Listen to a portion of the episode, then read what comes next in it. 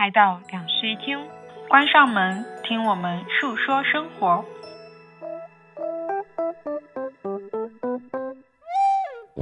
Hello，大家好，我是陈一日，我是 Sunny，欢迎来到新一期的两室一厅。本期我们的主题是发横财。三秒后将进入广告时间，不要走开，马上回来。既然说到发横财，当然少不了本期节目的赞助 iTalki。iTalki 是一个全球语言学习社区，已经成立了十五周年啦。全球有上千万的语言学习者在这里学习外语，除了英语，你还可以学习日语、韩语、法语、德语、西语等一百五十多种语言。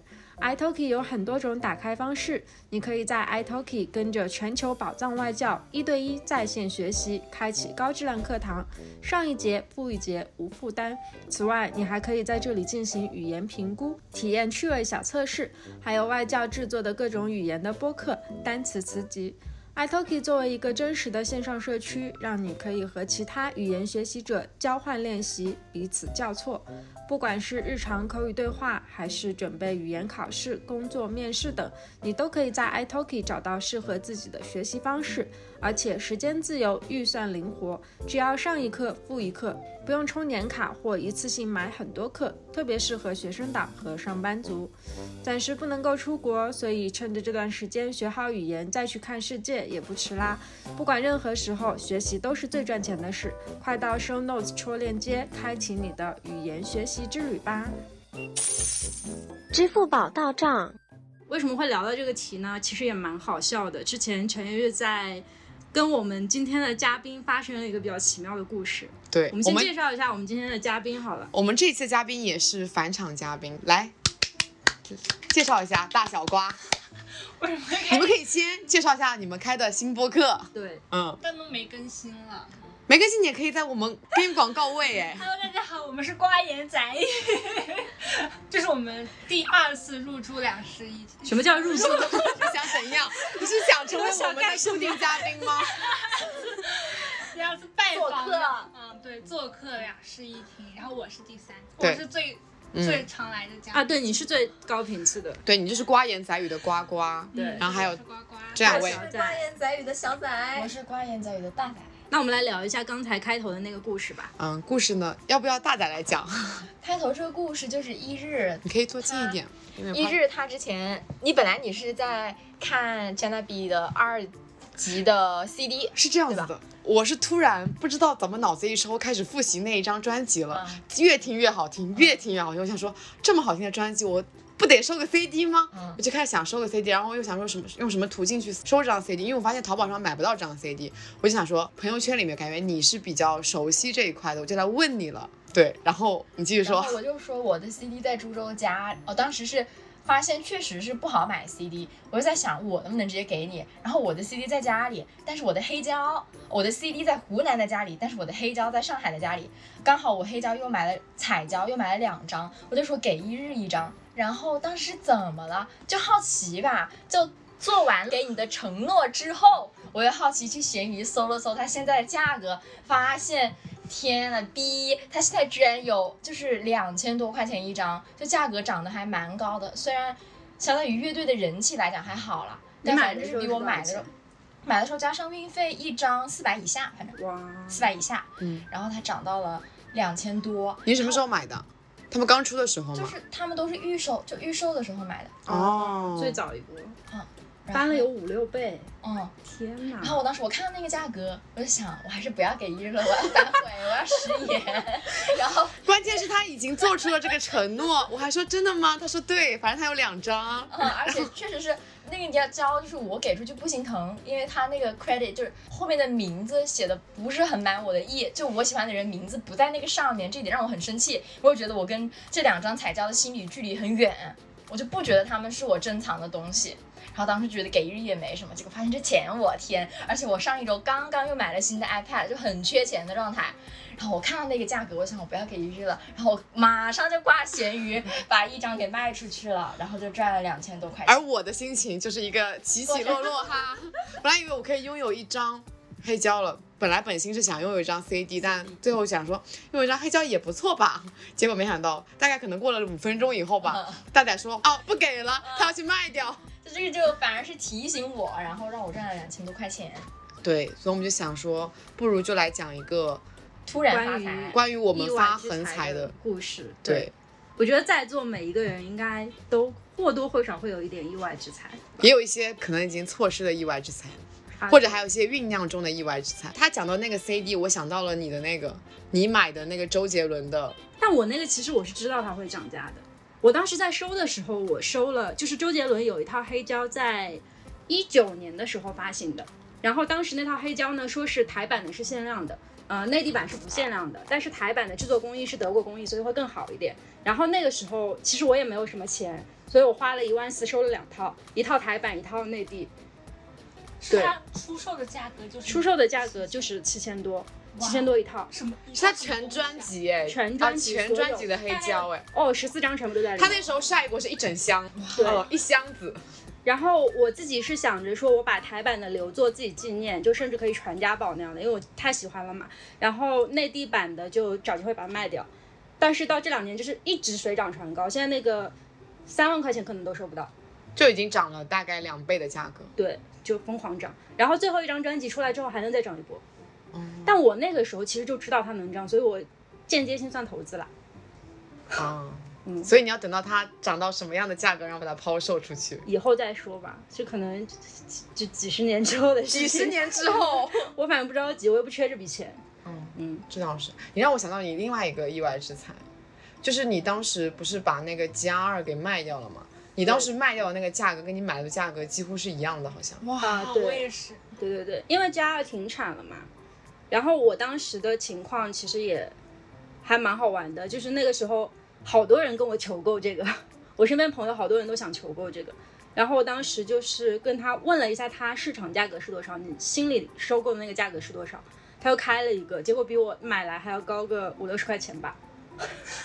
相当于白用了这个相机，对，一两年是好，那大家有什么想要分享的意外之财吗？对，意外之财，首先我就是从小就是捡钱比较多，我捡到过小仔丢的钱，捡到过我自己丢的钱，就是那种我去的路上丢的钱，回来又找到了钱，然后还在小区门口，所有跟大队伍一起走，只有我一个人低头看见的钱。捡起来，然后给门卫，然后门卫懒得帮我们找失主，就给了我爸，还蛮多钱的，就总是捡钱。中奖，微博中奖也中奖过两次，中了什么？就中了 First Movement 的印章跟手环，反正也是那种粉丝后援会组织的。重点是他都是正经转发，然后系统抽抽到的。哦，嗯，微博中奖我也中奖过，我中奖的东西还挺大的，我中奖过五月天演唱会门票，鸟巢场。哇！但是他那个票其实位置没有很好，它相当于是内场的最后一排了，所以其实那个位置就很很差。但是中奖的嘛，我觉得就还可以，这已经很。所以当时我是为了那中奖的那一张门票，说如果说我中了的话，我就去趟北京。所以当时就因为那张门票，所以去了北京。嗯，我还中过，那个也很好笑，他是其实算是我朋友的一个音乐厂牌。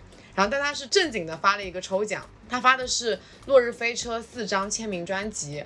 然后呢，我就用我的小号想说支持一下，我就转了一下，最后居然我中了。肥水不流外人田。对，而且他当时应该转发可能有大概两三千，两三千里面只抽一个人。哇，抽中了我！我跟你讲，我想起了一个跟你差不多的故事。嗯，我是在大三的时候，我有一个朋友要考南大的研，然后当时他在微博上面刷到了一个南大上岸的学姐。要抽送他的笔记，全套笔记，然后他就动员了他所有的朋友帮他抽，我抽中了，啊，嗯，这样子啊，对，然后他请我吃了顿饭，哦，那也很不错，我觉得这个也蛮神奇的，因为只有一套嘛那个笔记，对，嗯，你中的奖也不错啊，但是我中的奖是人家抽评论，就不是我从来没有微博转，哦，就是后台中奖你没中，对，但是我确实我没怎么转过，像呱呱也是因为不转所以才没中，我刚刚突然想到了一个，就是玄子出那个年历嘛。我是出于友情转发，我就觉得很可爱，我就转了。然后玄子也已经跟我说，他说会送我一套，结果抽中了我。这种就是，你是用大号转的啊？本来是意外之财，但是我本来就会有，所以也不算意外之财，这种感觉。那等于全场只有我一个人没有中过系统的奖。但是博主因为就是随机看演员抽也算抽到啊。那你可以说一下你的，我总是在微博给别人抽奖。我从玩微博到现在，我发过多少转发抽奖了？但是也也是我小号可以用。小号抽奖啊。对啊，因为你几乎不转，那肯定啊。对啊，但是你们转的也不多呀。我觉得我转的挺多的。但是总之，我觉得荷兰野魔的九十九块钱小龙虾基金还是很好的。对，就是我关注的一个帅哥博主，然后那嗯那时候他就发了个 vlog 还是什么，然后他就抽人送九十九块钱小龙虾基金，评论抽，然后抽中了，只抽一个吗？可能有几个吧，我不记得了，啊 你去吃了吗？没有。钱留着干啥？不好吃小龙虾。你辜负了他美好的祝愿，对吃小龙虾我的我也这样心已经在吃了呀，我所以这样你就没有好好的去吃，你就因为你中的那个奖，你就要去把它给付诸掉。我的心已经吃了，吃的很香。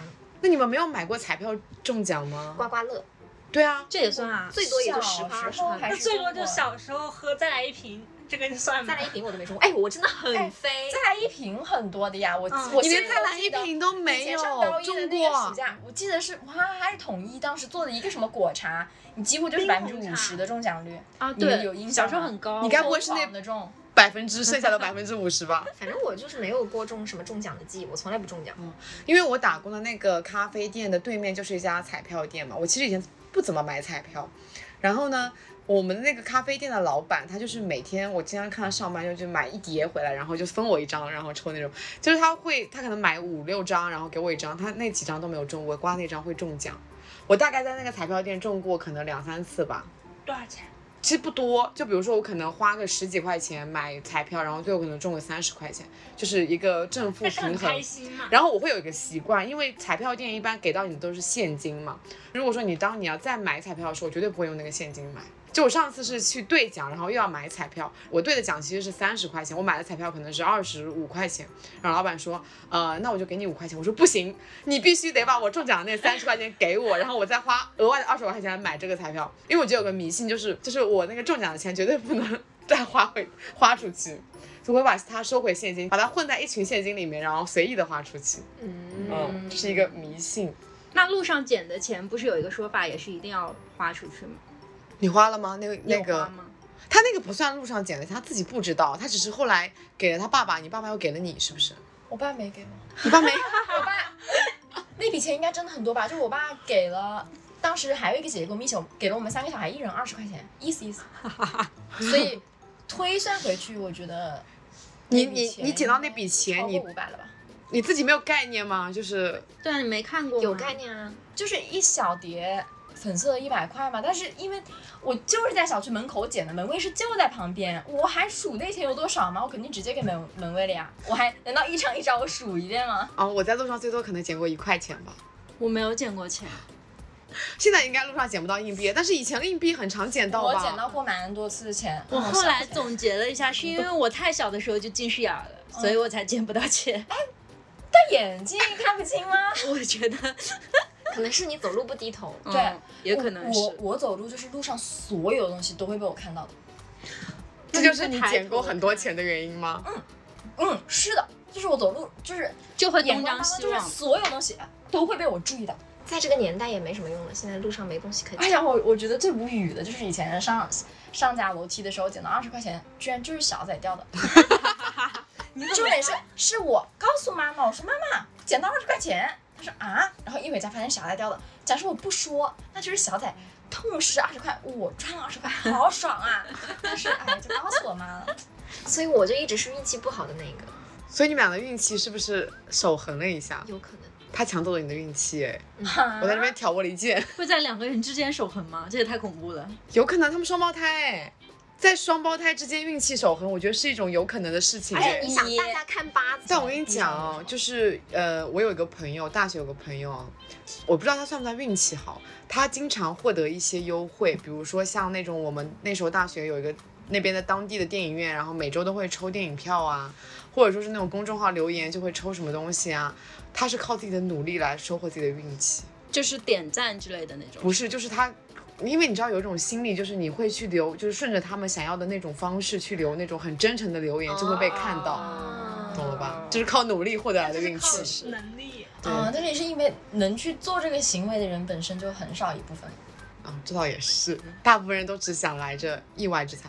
我想到我还有一个意外之财，我大概有两次侵权然后维权成功的经历。我也有赔很多。我第一次是可能我那时候可能才大一大，反正还蛮小的。然后当时我写了一个字，其实那个字本身我做的东西不红，我不知道为什么就是被抄袭了，而且它是被抄袭到了一个明信片上面。那明信片可能还是我们小时候一直在用的一个明信片厂牌。那个明信片我自己本人也没没有看到的哦，是我朋友在。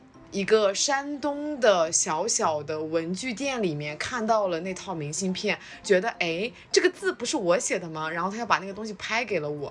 我说对，就我是先去联络了那个厂牌的微博，然后就一步步的就联络到 QQ，然后最后反正就是放狠话，提的要求很明确。第一要跟我道歉，第二你们最好是官方发明发声明说你们这个是嗯侵权的。第三就是赔钱，其实我最终的目的只有赔钱而已，前面的都是比较虚的。那时候没有太想本那种说一定要得到一些公平的对待，只想要钱而已。而且我态度很强硬，我就是因为对方肯定会跟你砍价嘛，我说我不行，我就要这些钱，然后就拿到了那笔钱。但是我感觉那时候可能眼光还比较低吧，那时候就拿了三千块。而且那个真的很巧哎，你说那那套明信片它应该只在线下卖，它没有在线上卖，因为我线上没有被看到的话，对我线上就没有找到那套明信片，它应该只有线下的分销渠道。真的就是朋友在一个山东的文具店的一个角落里面看到那套明信片，然后来跟我说这件事情，这算意外之财吧。然后还有一个是。不是给下期写的那个想去海边的贴纸吗？啊，对。然后那个感觉是比较大型的维权了，因为我直接发了微博，艾特对方的微博，然后很多那种粉丝自发的帮我转发那条微博，感觉这件事情就引起了一个比较大的反响。就他们有一个贴纸抄袭了我的字，但对方态度真的很好。是那个 app 吗？啊，就那个 app。我就这边不提那个 app 了。对。然后那个 app 就是找他们就立刻玩微微博来联络了我。反正聊了等等等等等，反正就是我态度就一直很强。我觉得在维权过程中，你要坚定自己的目标，不放弃，对，态度非常强硬，就跟对方放狠话。对方不管跟你是很柔和的态度，还是很强硬的态度，你都要保持自我的态度，最后才能维权成功。是的，但是我还没有真正的走上那种需要走法律途径的。我之前也有咨询过，说如果我真的要走法律途径去维权，我发现很难，因为你首先你要去立那个立案。比如说，他只能在两个地方立案，一个就是你在交社保的地方，就是你所在地；还有就是你户口所在地。如果在上海立案，就是一立一个案子就要八千块钱，超级贵。我当时已经咨询过我律师，他就说立一个案子就要八千，然后这还不包括你要给律师的费用，你后续的等等等等一切的费用。所以其实真正如果要维权是件很难的事情，即使说我回我的户口本地，可能立个案也要几千块钱。这个这个案是算什么性质的了？就只要你去法院立案，你要把这个案子就是在法院存档。哎，但就比如说劳动仲裁告公司这种是属于另外一种吗？那我就没有了解过，因为他们成本挺低的。劳动局和这种应该是分开的吧？嗯，他毕竟有专门的部门去对这个。对，反正我就觉得我当时。但其实运气蛮好的，还算碰上了两家愿意息事宁人的。其实主要是你态度强硬。对，我觉得像我维权就完全是那种软柿子做派，所以。我觉得第一个可能是因为那时候其实年纪还小哎，我都感觉有点悬，但最后还是拿到那笔钱了所以可能是对方可能也想息事宁人什么的。然后第二个是因为他本身在网络上已经进行了一点发酵，所以我我后来维权都会先选择在网络上发酵。所以现在不是很多人在微博上维权吗？就是因为他要被引起重视才能被看到啊。那有个问题，如果对方就是不要脸，他说那你就走法律程序吧。但你又不可能因为这，也不是说不可能，就是不太会因为这个事情付八千块。所以我刚刚就讲了，我当时是有，因为我不是说每一次维权都成功的，因为淘淘宝上真的很多很多侵权我的事情。对，我跟你讲，淘宝上主要是他们会先去注册版权，他们看中了就注册了，然后然后你就根本没有办法，版权也不会看这东西是不是你原创，看没法证明。我还有问过说要注册版权，然后如果说像我这样的字体要去注册版权的话，它又是每一个 logo 都要注册一个版权。所以真的很贵，我就感觉，虽然我有两次维权成功的经历，但哦，我还其实还有一次维权成功的，是一个抖音的一个模板，然后他直接抠了我的字体，然后去做模板，然后超多人那个模板就很火很火，但那件事情反正最后是抖音那边的音乐版权方，然后来跟我聊了，反正最后达成了一个合作这样子，是的，反正也没拿那笔钱，嗯，对，但还有很多就是没有维权成功的。但我觉得维权也算是一个意外之财吧，因为你肯定一开始不是想被侵权，对对。但是维权这件事情真的是心力交瘁。嗯我有过被洗稿哎，但是嗯我就最后的那个结论是他们把那篇删除了。嗯我唯一跟你有一点点像的是，我之前有写过一写过一小段真的非常小的文字，大概也就五十字之内吧。然后可能写的还不错，所以引起了一些转发，就大概几千转。然后有一个很大的公众号，那个时候应该就有个上百万粉吧，跟我说想要把我那段收录进去，但是不是很想，就是想以合作商用的方式。然后我不到五十字的一条文案卖了一千块钱，哇哦，对我觉得这个蛮意外的。是的，嗯，这是蛮意外的。对，嗯，大家还有吗？我刚刚听蛋奶说捡东西，想到一个本来以为会丢的东西没丢，这个算意外之财吗？你觉得？也算擦你讲吧边擦边财，就是当时和小磊一起在北海道的时候，因为是冬天嘛，雪很大，然后我们在很荒凉的地方走着走着，我发现我的 AirPods 不见了，嗯，我们就一路回去找，因为 AirPods 是白的嘛，嗯雪地也是白的嘛，其实是很难找到的，而且雪很厚，而且我们走了已经走了可能有一两公里吧，嗯，然后找到。了，哦，在雪地里面找到吗？嗯在白茫茫的一片雪地里找到的嗯？嗯，那很牛哎！对，我就觉得哇，这种东西真的运气好好，我想到我有个朋友，他是当时是这样子，他把包放在了椅子上，然后他去喂了个猫，嗯，对，他去喂了个猫，然后那个包就被人偷走了，然后后面他就去报了案嘛，然后就是警察就是帮他搜寻了非常非常非常多，最后搜寻到好像是一个流浪汉捡到了他的包，反正大概可能这件事情过了可能一两个月以后，他的包终于找回来了，他的包里面其实是有耳机，然后相机、钱包等等，嗯，里面最贵的东西就是他的相机，那相机要上万嘛，然后最后找回来的包里面其他东西都不见了，只有相机还在，哇，可能人家拿了也不知道怎么用。对，不然只有相机还在，所以就真的非常的庆幸。嗯，我有丢过很多次我的钱包，那时候钱包里面还是有钱的哈，但是后来每一次钱包都会被找回来，有时候可能丢在那种电影院的那种夹缝掉下去，然后后面可能已经走出来，走出去很久了才想起来，然后后面还能捡回来这种。哦，我经常有那种就掉了钱包，别人帮我送回来带回来的，啊、好多，就是我是身份证，永远后面有人帮我捡。我的身份证掉了有五六次，全都找回来了。也有大仔帮我。我就我还有一个是我朋友，怎么说呢？是我错失的。这这个东西，我觉得是我有眼不识泰山。嗯 是这样的，就是我大学的时候，我有一个朋友特别喜欢奈良美智，然后他就每天在我耳边灌输，给我灌输说他的画有多好看，然后这个艺术家有多厉害。什么时候？你初中的时候？大学？哦，大学的时候。什么初中的时候？大学的时候，奈良美智红了吗？那时候应该已经没有红，还没没红吗？就还没红，我当时都不知道有这个人。那时候，哦反正我还挺小的。然后那个时候我去台湾玩的时候买到了这一本，还是在一个很还是在一个独立的那种小众书店里面买到的，是奈良美智的横滨手稿。当时收的时候应该是两百块钱不到，我记得是应该是一百九十多块钱的价格买回来，然后我就把它送给了我那个朋友当生日礼物。现在那个手稿一张可以卖两百块钱，差不多，一本就可以卖几千块钱，反正翻了有十倍吧，十倍。对，差不多十倍。我这个我跟你讲，之前有个朋友就是讲过类似的，就是也是这本手稿，因为嗯。我震惊的是他居然可以，他本来是一本嘛，他居然可以拆页卖，拆开一张一张卖，这件事情让我觉得很现在都是像那个上面就会有说五百五十块钱随机两张，但这个东西，你买的时候你很难预测它会不会火。我觉得如果抱着我觉得这个东西会火的心态去买，就有点像投资对对资了比如说他的风险周杰伦风险还挺大。周杰伦那个他可能因为有一定的没有风险。底蕴，就是基础在是基本上是稳赚。像比如说，嗯，有段时间潮玩不是很贵嘛，就潮玩还没有这么普遍的时候，啊比如说以前的限量款三百买进，你到后面可能可以卖两千，但是就在我知道以后，我再去买新的，它就会变得反而是降价了，就因为以前少，所以它现在贵，它现在不限量以后，后面就只是保持原价。其实还是看市场供需的。哦，我想到了，我朋友之前玩了一个买了一个，是他妈妈，然后出去玩买出去玩的时候买了一个，我都忘了那就长得有个长得很像有个耳朵的，然后长成这样子，那个叫什么玩具啊？就是一个很很有名的潮玩头发是。波波头吗？头算了，反正就是他买了一个潮玩公我仔，我想知道是什么。我不知道，我不认识他。然后他当时买的可能也就才两三百吧，然后直接涨五倍现在价格。他对他在家里面压箱底放了那东西，因为他买了又根本对他瞧不上。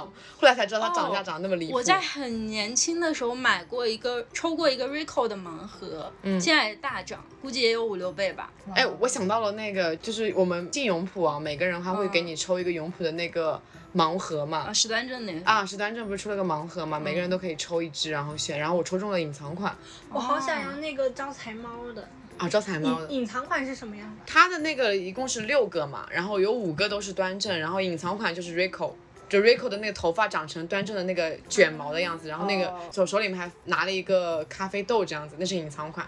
然后我发现它现在一一个 Rico 那个要卖到三四百块。等你离职了，可以偷偷把它卖掉。这个东西其实它也会降价，就比如说哦，那我是不是应该现在就把它卖掉啊？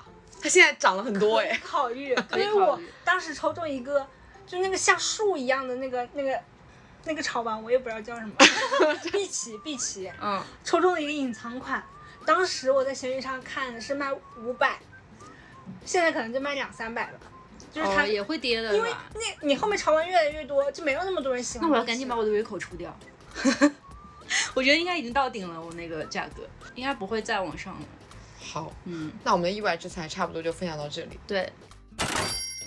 接下来一部分我们要聊一下有没有什么正当的让自己变有钱的方式，总不能一直靠意外之财来生存。对，当时其实瓜言仔语有讲一期什么大学时候我们是怎么赚钱的，怎么搞钱的怎么快乐赚钱？啊，怎么快乐赚钱的，是轻不是？松一点。然后我在那条还下面那期博客下面还说这个话题得上两室一厅再聊一遍吧，然后那条被很多人点赞，所以我们就邀请你们再来聊一下，跟我们一起分享一下这个话题。对，嗯，哎，我可以讲一下我大学时候是怎么快乐的赚钱的。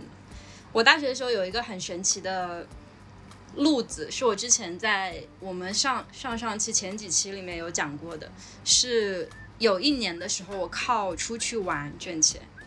然后那个时候是什么样的状态呢？是马蜂窝啊，还有穷游什么的顶峰状态。那个时候马蜂窝跟穷游他们会给，就是那种封手的那种邮寄给他们奖金，而且很大一笔奖金，真的是投了很多钱在这个上面。然后就衍生了一个产业，就是呃带一个团队出去玩，一起去拍照，然后写东西、排版，就出一篇非常精美的封手的东西。然后大家，然后他们那个博主去拿那一大笔钱，然后再给我们一小笔钱。然后我那个时候是就很想出去玩，但是我不要钱。就很简单，我就跟他们说，你们付我出去玩的费用，我不要钱，就是又便宜又好用，然后我技能还贼多，又又拍照又写东西，然后后期排版我也全都会。所以有一个博主用了我之后，他就觉得哇，这个小女孩好好用，他就把我推给了别的博主，然后那一年就跑遍了中国，差不多。嗯嗯，虽然没有挣钱，但是就免费旅游嘛，算挣钱了，算挣钱了。因为这个就是相当于支付了你出去玩的钱。对嗯，对，但是因为我前面两年一直在就是打基础，拍照、写东西，然后学那个哦排版什么的，所以其实我觉得也蛮正当的。就是、后来是因为马蜂窝跟穷游其实都没落了，就逐渐旅游业没落了嘛，然后就大家就失去了这份工作。我大学的时候都没有赚钱吧？大学生。我跟你讲，大学生很多人不知道这个，就除非是你接触了，可能哦，才没有，我的意思是我大学的时候好像都没有在哦，赚钱。大学没有在赚钱，嗯，因为我那天听他们那一期瓜言杂语说，他们好像大学大的时候学就开始挣钱了。赚很多钱，是不是？没有我们是同一届的吗？我们是同一届的，我们都是同哦，除了你以外，除了我，我也比你们大一届，我小一届，这样吗？我一直以为我们是同一届，他小一届啊。是不是我们俩一届啊？你是哪一年毕业的？二零一九年毕业的。对啊，那我们是一届，他们是一八。我们是二零一八。年毕业啊的。那我们三个一届。你们不是比我还小吗？哦，对啊，你九几？我九七的呀他们不。是早上他们也学吗？他们也九七啊，然后他们早读，他们早我们三早读一年，对呀、所以我们俩是。哦，所以就是你们三是一届的，我们俩是一届的。嗯，哦，嗯，不对，这样感觉听众不知道谁跟谁一届的。没关系。大小，仔跟 Sunny 是一届的，我跟呱呱是一届的。嗯，所以你们是大学就已经开始赚钱了。大三开始，我感就是也觉不多，只是当时花的也少。我感觉届数不一样，风口就不一样。对的，这么讲的话，确实我们只差了一届，有多差吗？没差差，真的差一届。还算就是我大三的时候旅游业不是很发达吗你大三的时候它就不发达了，真的就只差一届，就那一年。但是人一般就最闲，或者你有精力去做事情的话，可能就大二大三。对，嗯，大一还什么都我大二，我大一、大二、大三到底在干什么？我都没有在赚钱。台湾交换，对，没赚钱啊。享受吗？但是可能你你当时给你铺垫了现在的 sense 去赚钱。对对对，有一些的积累是无价的。有一些道理。那你们大学的时候都在靠什么赚钱？贴纸胶带，哦，对，我想起就是来了，画胶带就一些小钱。嗯，你们三个都是吗？还有推呱呱，肯定是赚的多，因为我是给别人供稿，呱呱是自己卖。你你自己卖什么东西？就是自己做淘宝，开始是卖分装胶带的分装嘛。嗯，最开始是我买了很多胶带，但是我用不完，然后我就有点像出咸鱼那样子，开个淘宝店卖分装、卖闲置。然后我知道，我知道，那个时候有蛮多这样子的店是的，主要是嗯大家都这样子，你就会跟着一起。现在已经没落了这个行业。现在已经现在都是拼米和自行车，我都不懂的，是什么东西、啊？就是大家凑个群，然后一起啊去直接找贴纸厂啊，什么地方下单这样。拼米的意思就是拼米数。对，对，因为一卷就是一卷胶带，就是你可能有一定有有一定的价格，然后并且你可能根本用不完，这辈子用不完一卷，然后你就开始拼米数，就是比如说大家几个人拼一卷这样子。所以他这不算白手起家，你是本来就有本金在里对面。我这本来就是只是一个但是卖分装真的比卖整点赚很多很多。累呀、你要自己你要自己在那好玩儿我跟你讲。一个手工费就能我有赚那么多钱，我跟你讲，我有知道的，就是朋友啊，他是在那个卖分装卖的最火的那个时候啊，就是可能上一个市集啊，就能上赚上万的那种。听成上一个所以也得就是就是抓紧了商得你选品很有 sense 啊。对，然后他当时卖分装就是真卖了超级多钱，真的，他那时候就全职做卖分装，哎，我隐约有听过。真的。嗯，像像这种生意，感觉就跟我跟小仔无缘，因为我们是一开始没有钱。而且我们很穷，我们那时候我觉得我们是最属于很穷穷的手账博主啊。嗯，你们就是因为穷，所以开始自己练习了英文字体吗？应该也是兴趣爱好吧。而且这个只要有 iPad 就能弄，没有成本。哦，但是 iPad 就是我们以前只有数位版嘛，就是靠贴纸的稿费才买了 iPad。哦，太励志了吧！对对对，我们什么都没有，我妈妈根本就兴趣爱好只得不到花钱零。得不到没有钱啊那我也是顽强。我的第一台相机也是打工挣来的，嗯然后靠那台相机又我是靠压岁钱。我真是白手起家，我所有压岁钱全部上交了。对对对对，我们一样。对，哦，那我的压岁钱是主要是自己的。主要是爸妈从小教育就是不会让你在兴趣爱好上花对钱。对，我也是。他们觉得都是搞乱的。这就是差一届的代沟吗，别人差一届真可以差这么多吗？就是不同家庭的代沟。这是巧合。你想想，我们这一代那些电竞冠军啊，开淘宝的，放到十年以前都是进少管所。确实，那我高中的时候之前也有讲过，因为卖了一套就是手写的明信片，然后然后拿到了一笔钱。完全没有。但是大学，哦，大学其实大三的时候我也开始开店开淘宝店了，嗯，到现在也没有什么火花。我也是，而且现在，啊，就是同一届的共鸣我。也是开了淘宝店到现在，就是说这个东西，你看别人脑子里有很多想法，但是自己真的做的时候好拖延，然后对做出来东西好像也没有那么赚钱主，要是已经过了，我们已经过了那股热。是能回一个打样费就不错了的地步，那倒不至于啦，只是我觉得赚不了大钱就。能赚一点。我以为我可以赚大钱，就是每次在做一个新东西，我觉得哇，这一定会爆卖吧。事实就挺还无情的打击了我的，因为现在的这种个人品牌太多了，而且它其实没有太多的成本哎，现在画画的人也太多了。对，所以我不想做，也是因为如果我做出来的东西跟和大家做的都差不多，那我为什么要做这个东西？就是我记得我当时认识你的时候，你好像就有当时在找台北的，自己印，自己印我的第一自己印，我的第一卷胶带就是在自己印。你还给我剪了个分装，我记得，我现在还有呢，还留着呢，我都没有还没有用完呢。我当时做了十卷，因为在嗯台湾很方便嘛，就第一卷非常丑，现在看来非常丑，做了十卷，然后一做一发微博，大家都鼓励说啊好想要，好什么什么的，然后当时真正卖的时候没有人买，也是吗？买了买了，哦。然后当时就有这个苗头嘛，嗯。然后我那时候也是用数位板画画，那个时候也没有用 iPad 画画，嗯，数位板画了第一卷，不断的加印，不断的卖，哇就哇突然有钱来了。当时发货还是在学校里发货嘛，就每嗯。天中午的时候就拎着个篮子，哇，拎着个篮子去快递点，然后哎，你也是蛮不怕麻烦的我们那时候不也是吗？卖明信片也是自己跑到那个啊！我就去寄看了一波，我就受不了了，我觉得好麻烦。哇，你们都是自己卖东西挣钱，我是赚资本主义的钱。然后我就做产品最烦的就是我要达到那个起订量，然后就会有一堆库存，哦，哦，是的确实。也没地方放，很烦。出打样费也还有起订量吗？嗯嗯，哦，这样子的啊，那商家岂不是就很打样是打样啊，但你一定会有起订量啊。哦，就是没有起而且量而且而且一般都会在所有的起订量里面选最低的那个。嗯，哦，你宁愿就是一小批一小批的去订，也不要一次性订太多，哦因为一定会一定会有积压的库存。对，而且印刷的东西都要起版的，然后一一旦它工艺越好，起订量就越高，然后价格也哦，对，所以其实这种生意还挺难做的。对，而且我觉得贴纸啊什么这种东西，就是它最大的那个点在于，你做一千份，嗯跟你做一万份，它都差不了多少成本的钱，但是你又没有办法去做那一万份，哦，对因为不知道后面会卖的怎么样。对啊，嗯，没有办法下那么多。我但是另一个问题是，如果出什么质量问题，明明是厂家错，但是骂要骂到我头上，我就很不喜欢这一点。哦，但可是没有办法，对啊你一定要去承担这个。我觉得我就很这点说的莫名其妙。不是，就是我我就很不喜欢说以后开店之后要收差评，要被别人，我要一直去担心那个质量问题什么的，我就好受不了。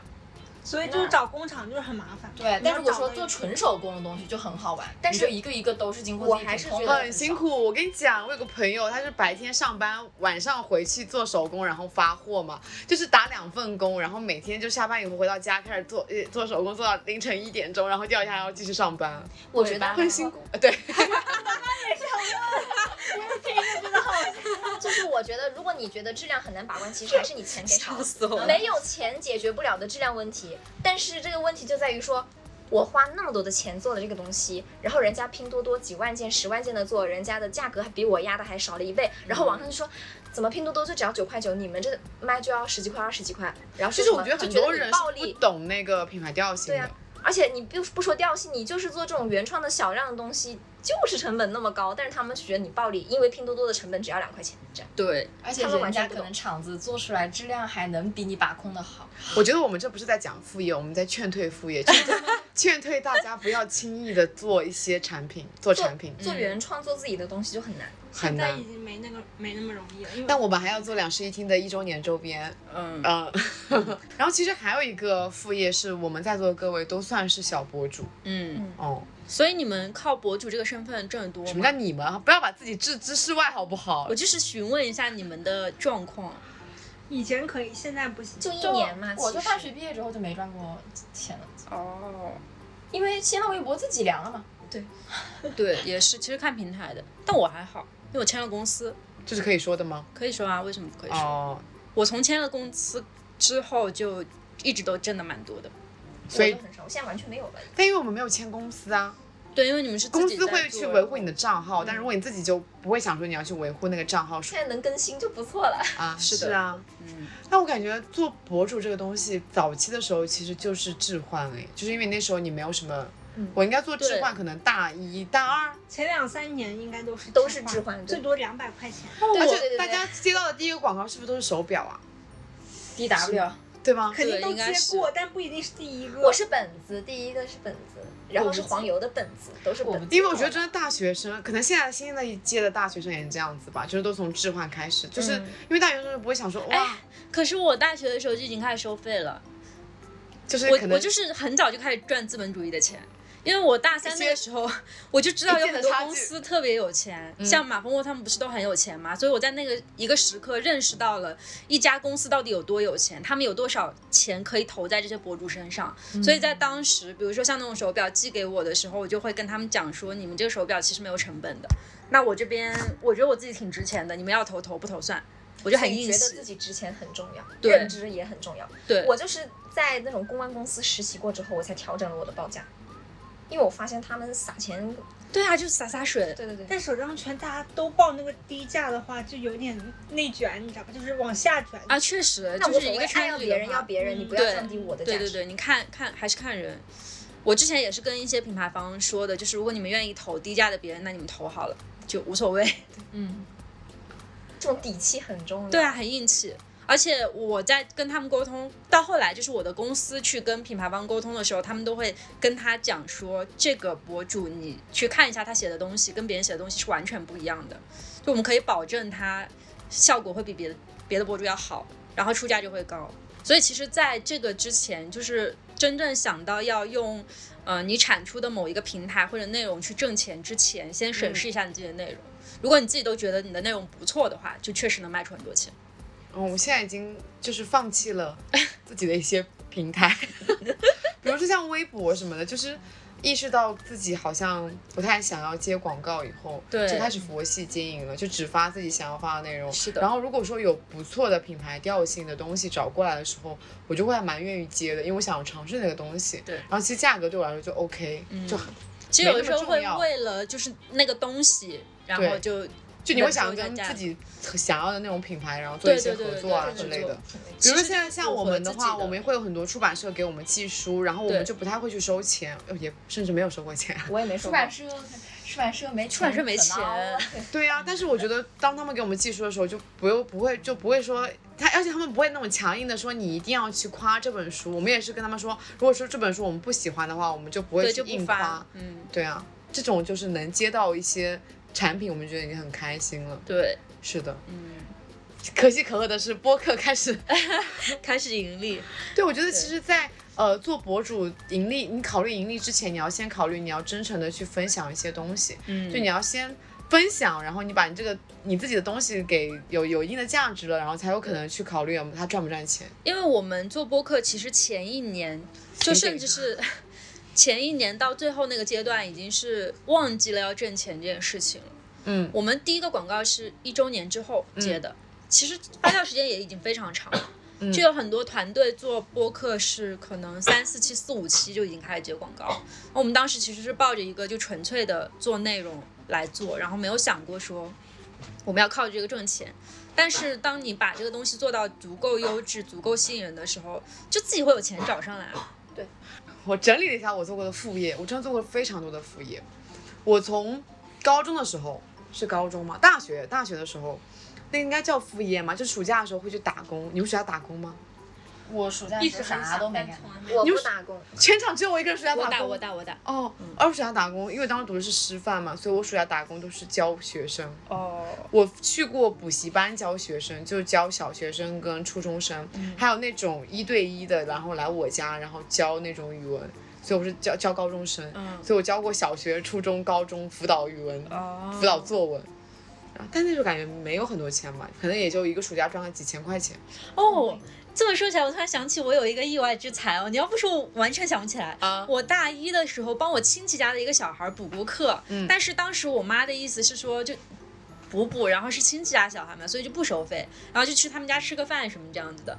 后来那个假期结束之后，那个阿姨给了我六七千块钱吧，这么多，超多。我正常的补课都没有这么多钱。但是我是全天待在他家，就是所有科目，只要我会的全都教。嗯，但是我记得我当时一对一带那个高中生啊，嗯他妈妈真的人很好，就我们比我们本身谈的价格，然后还要给了给了我更多的钱。啊，我也是那个亲戚很好，所以，才说甚至第二年还想来找我补课，我说我第二年没有时间给他补了。这是第一个副业，就是补课嘛。嗯然后第二个副业是写字。嗯写字这个事情，其实一开始只是为了写自己的产品，然后写产品以后，就开始帮乐队写字。嗯其实乐队一开始写字的时候也没有想着说赚钱，就是帮，就觉得自己的字能出现在那种现场，就觉得很开心，觉得哇。就在现场看到自己的字的时，觉得很激动，然后包括那时候会有很多人来跟我说，在现场看到我的字啊，我会觉得好开心，好开心。嗯，然后同于，但后面就因为就是写字这件事情，慢慢的成为一种事业了以后嘛，就开始帮一些呃影视作品写字。然后那天我整理了一下，我写过的影视作品可能快有十个了，但是很多还没有上线。然后还有当时也是因为写字的事情，就是跟一个插画师朋友合作，就是帮忙写了一个广告的字，就是哎是亚瑟士的一个动画的广告。前两天刚刚给了我这笔钱，星座运势说我本周会有钱进账，然后我有两个副业就进账钱了。对，这是写字，写字其实算是我很赚钱的一个副业了，反正应该起码赚了上万有的。上万肯定有啊。嗯，这个就确实还蛮赚。但我的目标是成为一个艺术家。对，这是第二个副业，第三个副业是我之前的本职，包括我现在的工作都是算是写文字，就是写文案嘛。所以其实我当时 gap 的时候，就我是从上一份工作离职，然后我不是 gap 了四个月嘛，就休息。我本来只是打算休息一个月的，然后休息一个月的时候。就觉得好像还有钱，所以就继续休息。大概到休息到第二个月的时候，开始有陆续的一些，呃写稿子的活，然后找到我了，所以我当时就接了两个写稿写文章的活，嗯对。其中有一个活就是写单篇的稿子嘛，然后包括拍照啊什么的，哦大概可能那一篇文章几千块钱吧。嗯然后后面还接了一个很神奇的那个项目，那个项目是要帮他写稿子以外，要还要帮他们整理黑胶，嗯然后整理黑胶还要写那种推荐语，甚至还要去北京出差。嗯所以那一整个项目加起来加加起来也有个五位数吧。嗯一开始初衷只是为了写稿子，后面就不知道为什么衍生了一系列就是活，嗯因为那些我都会，就包括像什么音乐啊什么什么都是融会贯通。对，所以当时就一不小心就 gap 了四个月，因为要把要要等那个项目结束，然后才能开始找工作这样子。哦，嗯，之前靠拍照也赚过钱，就是当时帮一个喜欢的甜品的牌子，就是去拍他们的产品照，然后我是包拍照、写文章，还帮文章排版，一个项目，然后一起赚钱。就是全能，对，就是因为都会一点，但我觉得我都所有都不精通，嗯，然后就是一整个全部也赚了一些钱。我有过一条过，龙就很很很难找，其实。我我也是因为一条龙有过一次那个，当时我还在应该是一八年的时候，我有一阵子没有那么忙的时候，我第一家实习公司是一家广告公司，哦，第二家，然后当时我那家公司的同事众所皆知，就是我在那个时候非常喜欢李健，然后他们当时接了一个项目是要写李健的商稿。所以就公司会对他有一个采访，然后我当时在那个公司里有很多朋友，好朋友，然后他们就说给我提出了一个要求，我去帮忙写那篇商稿，就相当于是一个外包。与此同时，我可以见到李健本人，哇但是我不能采访他，就只是坐在旁边。嗯，然后我还有幸跟他讲了几句话，哇，很不错哎就。追星成功，然后再加上赚赚了一点点钱。嗯，可以，我也想到了，我还有个副业，那不那也算是个小活，是很好笑。是我当时的台湾室友嘛，他妈妈是写书的，嗯然后他妈妈的那个作品要引进到大陆来出版，嗯然后呢，他就需要有一个人帮他校对稿子，但那个校对稿子不是说就那种呃，反正很复杂的校对稿子，因为就是。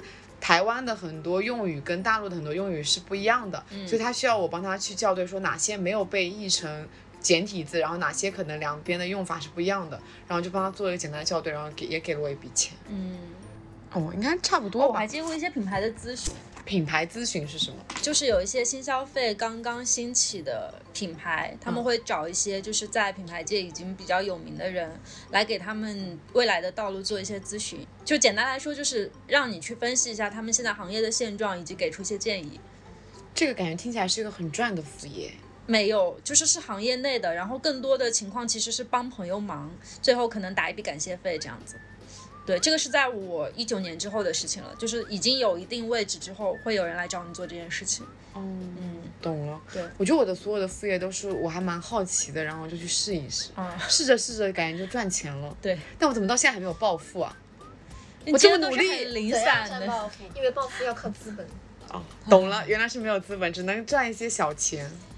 赚小钱也很快乐。薅资本主义羊毛罢了。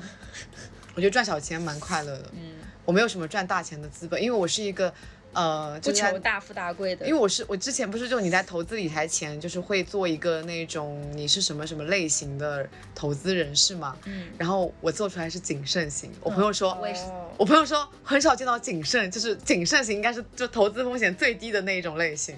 我真的就是不太敢承受风险，所以我只能我就感觉我这辈子可能注定只能小富，发小财。对，只能发小财不能暴富。嗯，只要你自己心里满足就好了。因为感觉赚大钱，要么就是你鞠躬尽瘁，真的累得要死要活；要么就是你承担很大的风险，你一下子可以赚很多，亏也亏得要死。就是你赚到什么东西，你就必定得承担什么嘛。嗯所以然后我觉得我的所有的副业都是本着我还蛮喜欢这件事情去做的，然后就是就做着做着就顺便做完了。对嗯，所以如果总结一下的话，就是希望大家能坚持自己做自己喜欢的事情，做着做着钱一定会来的。而且我觉得人脉也很重要，就是有人会把活给过来，联系对到你。想到了一件很好笑的事情，是我本来想就是说试试看，然后去那个呃一个葡萄酒吧做外场这样子，然后我那天就去面试了一下。嗯，我面试完以后，他说看完你的简历，我觉得你比较适合做我们公我们这个葡萄酒吧的小红书经营、小红书运营。我说我不想做小红书运营，我只想来试一试外场而已。什么是外场？外场就是那种，比如说你去酒吧，别人帮你介绍酒，这款酒怎么怎么样，这样子。我因为我想很想去试一下外场，然后顺便学习一下葡萄酒知识。但我坐下来，他就跟我说，我觉得嗯，看你的履历更适合做小红书运营，我们刚好缺一个这样的岗位。我说我不要。那最后就没有去。当然啦，就我有本职工作哎，然后我只是想说业余的时间去试一试，就就对啊。差不多了时间也蛮真的，你试了好多事情啊。嗯，我真的真的是需要很多精力。对，像你大学的时候也做了那么多事。我大学做啥了？我大学都没有赚钱。你不说你还做家教这个那个那个？那暑假的时候，暑假两个两个月，我感觉我所有的暑假都在家里面备考。暑假哦，备考，我想说我用来是因为我们两个。完全不考任何东西。哦，哎，我要考的，我要考，我要考普通话教师资格证。这还有啥来着这不算啥，你都没有考教师资格证吧？我有我人力资源的资格证啊但，这些战线都这些都是专业一定要考的，所以就很正常冲。一下。对，对啊确实没有考什么东西。就没有很很大的那暑种假都还挺闲的，两个两个月，然后就花其中那 我还有一个月考了个雅，思呢，我还我还算比你多一点事情。所以我不是去就是那个吗？教学生吗？但最后有没有走上就是教学生这条道路。确实，嗯，我觉得我大学的时候精力很足，后来就还挺陷阱的，有些证根本用不到，在你的青春都放在对，我感觉我大学的时候就是考完韩语考口译，考完口译考韩语，然后又考口译，就这样来来回回最。最终他们对你现在的人生意义不大，真的吗？我真的觉得很有满足口译没什么意义，就是因为你找工作的时候不会加分吗？加很多分。主要是没做对口。小磊现在干是跟商科有关的工作的话，你要口译能干嘛？但我还是觉得考过了就有用。说明你牛逼的话，那确实。对啊，第一说明我比你牛逼，第二学到那种学习的思维，这个什么思维都是一直可以用下去的。可是这个时间没用来干别的好玩的事情，就还是有点可惜。我也没干什么好玩的事情啊。你觉得教学生是好玩的事情吗？让我回去，我也不知道可以做什么好玩的事情。对呀、就其实重新选一遍的话，还是会做那些原我从来没来的事有。试过家教，一直不敢。我做你的第一个 家教对象，韩语学生是吧韩语、英语都可以。他教你韩语，哦，那就英语。也不是不可以，我也可以当你的学生。好 好奇，就是家教是要怎么开始教？就是面对一个学生，我就要想那么多。其实我会觉得面对一个学生比面对一群学生更难。对呀、嗯，因为要针对性的去对找他的一对一这个下的过程，我得费多少脑就你要备课哎、对呀、我要就觉得提前备课这样子。我觉得好不经济，我就教小学生其实是最最简单的，因为小因为很多小学生的家长，然后来帮你把把他报了一个暑假班，其实主要是想要把小学生放在这里。陪伴加答疑的，是的。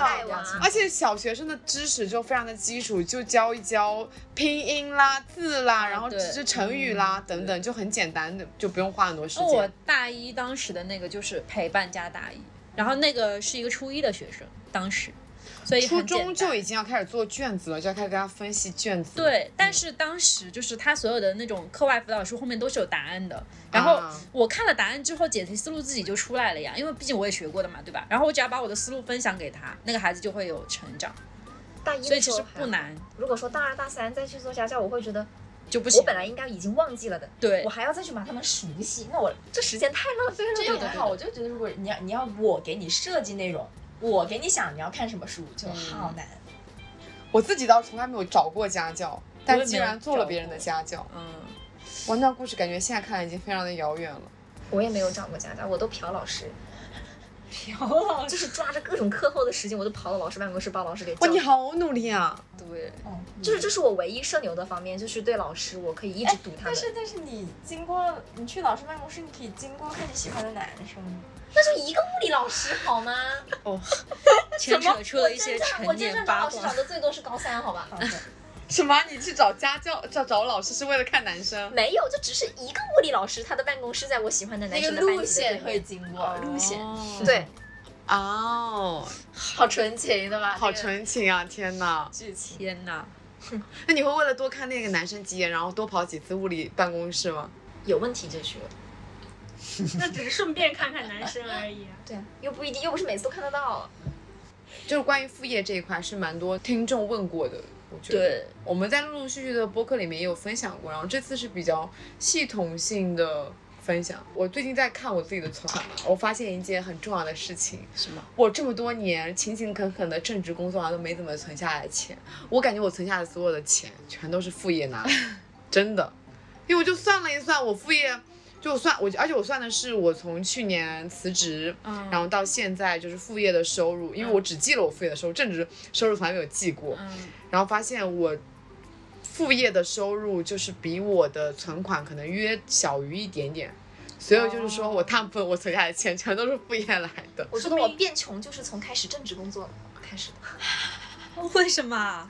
因为当无业游民的时候，可以干一堆乱七八糟的事情赚钱，但是上班了之后，所有的精力都没有了，就全部在全职工作上。而且我现在有一种自信，就是觉得如果说我现在又再一次裸辞的话，会有活来找我。呃，对啊，我也觉得，如果我现在辞职，我会干更多钱，但是又唉，无业游民真的有很多副业，就是而且是滚雪球一样，你越做越多，越做越多。对，是的。但是你有正职的时候，你要考虑到你的正职跟你的业余时间的分配。你除了干工作以外，你还要去，还要去很照顾很多生活。特别是你想在那个，就是很多工作可能他不怎么挣钱，但是你要考虑你十年的。职业路径的时候，要去干这个工资不高的事情。嗯，所以就是大家尽可能的用业余时间多发展发展一些副业吧，就会变有钱。发展一些兴趣爱好，我觉得。对，哎，有一个小组，我我发现我真的是资深豆瓣小组用户，我 哎每是那个吗？副业副业成失败功，副业失败，副业失败，今天又是副业失败的一天。对对对对但其实里面有非常多副业成功的案例，啊是然后很多在很多人都在里面做小红书博主，并且我感觉他们做小红书博主都还挺成功的。就很多人做营销号，啊。嗯，对营销号，然后有些人在在副业失败小组里面说，我靠副业赚过几十万，哎，对对对天哪，那个就副业成功小组吧。我感觉我每一期都在安利一个新的豆瓣小小组。是的，那我们这一期差不多就到这儿了，到这儿了。嗯，我们再次感谢三位来我们播客做客。对，好，好，那我们下期再见，拜拜。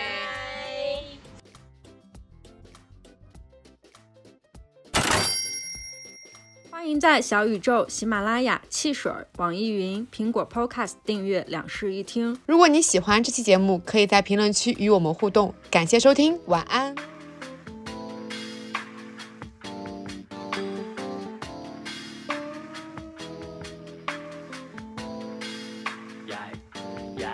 从小想做警察，还想做科学家，还想做大英雄，还想做周润发，想做个 rich man，想搬出八零八，长大去外面混，没混好不回家，长大没做警察，也没做科学家，更不是大英雄，也不是周润发，不算是 rich man，刚搬出八零八，没混成大人物，但让他变成他。普通的从小没有住大别墅，也不至于住贫民窟。最普通的上学路，交的朋友多过读的书。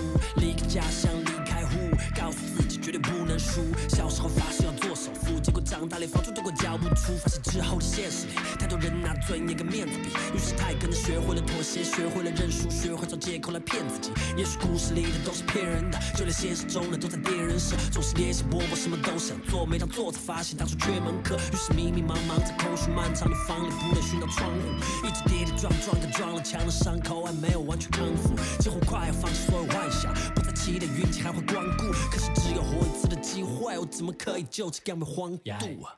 耶，从小想做警察，还想做科学家，